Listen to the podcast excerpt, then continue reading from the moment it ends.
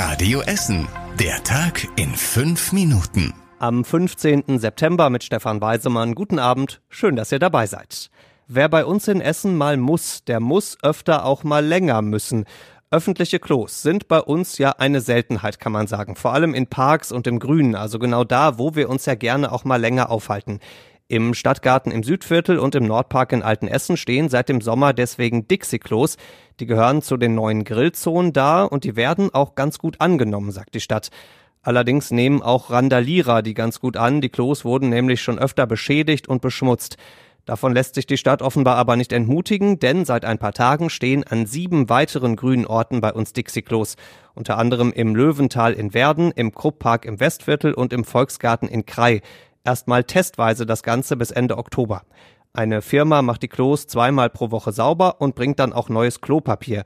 Und wenn alles gut läuft, dann sollen die Klos nächstes Jahr im Frühjahr wiederkommen und dann vielleicht auch mit einer Ummantelung aus Holz oder ähnlichem. Das wäre dann ein bisschen schicker als dieses nackte Dixie-Klo im Moment.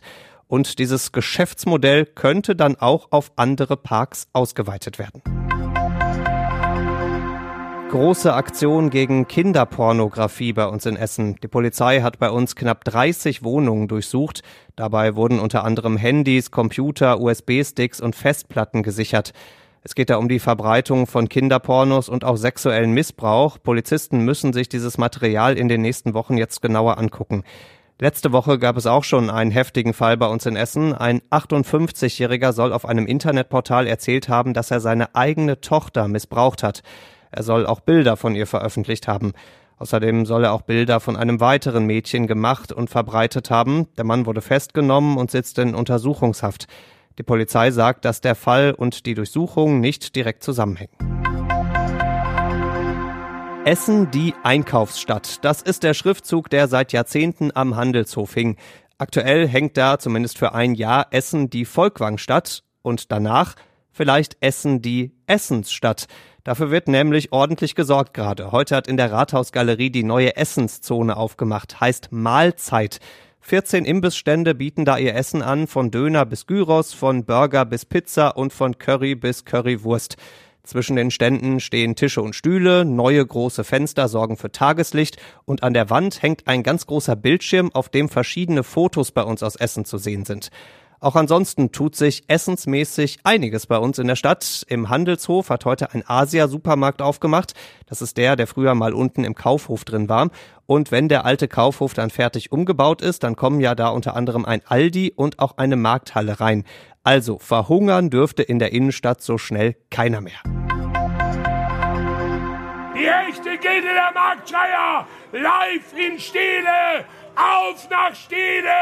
Laut, lauter Stele. Seit heute stehen auf dem Kaiser-Otto-Platz und dem Grenzplatz sechs Marktschreier. Unter anderem Wurstachim, haben wir gerade gehört. Der steht sogar im Guinness-Buch der Rekorde, weil er wohl das lauteste Lebewesen der Welt ist. Dazu seine Kollegen Käse Mai, Käthe Kabeljau, Aal Hinnack und wie sie alle heißen. Die pfeffern sich da in Stele die Angebote um die etwas schmerzenden Ohren. Das Ganze noch bis Sonntag. Nur ein Ohrenschutz Olaf der fehlt irgendwie bei den Ständen. Konzertierte Aktion Teil 2. Heute hat sich Bundeskanzler Scholz wieder mit Gewerkschaften und Arbeitgebern getroffen. Die große Frage, bleiben Energie und das übrige Leben für die Firmen und uns alle bezahlbar? Der Bundeskanzler ist da optimistisch. Wir werden durch diesen Winter kommen.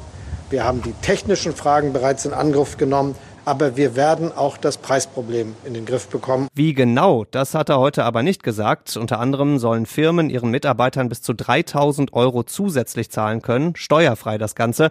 Aber das kann sich natürlich bei weitem nicht jede Firma leisten, gerade jetzt in dieser Lage. Die Firmen selbst fordern, dass alle Kohlekraftwerke in Betrieb genommen werden und die drei Atomkraftwerke weitermachen. So soll der Strom zumindest etwas günstiger werden.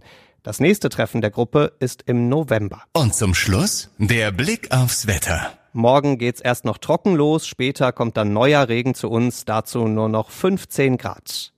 Die nächsten Nachrichten bei uns aus Essen gibt's bei Radio Essen wieder morgen früh ab 6. Bis dahin, macht euch einen schönen Abend. Das war der Tag in fünf Minuten. Diesen und alle weiteren Radio Essen Podcasts findet ihr auf radioessen.de und überall da, wo es Podcasts gibt.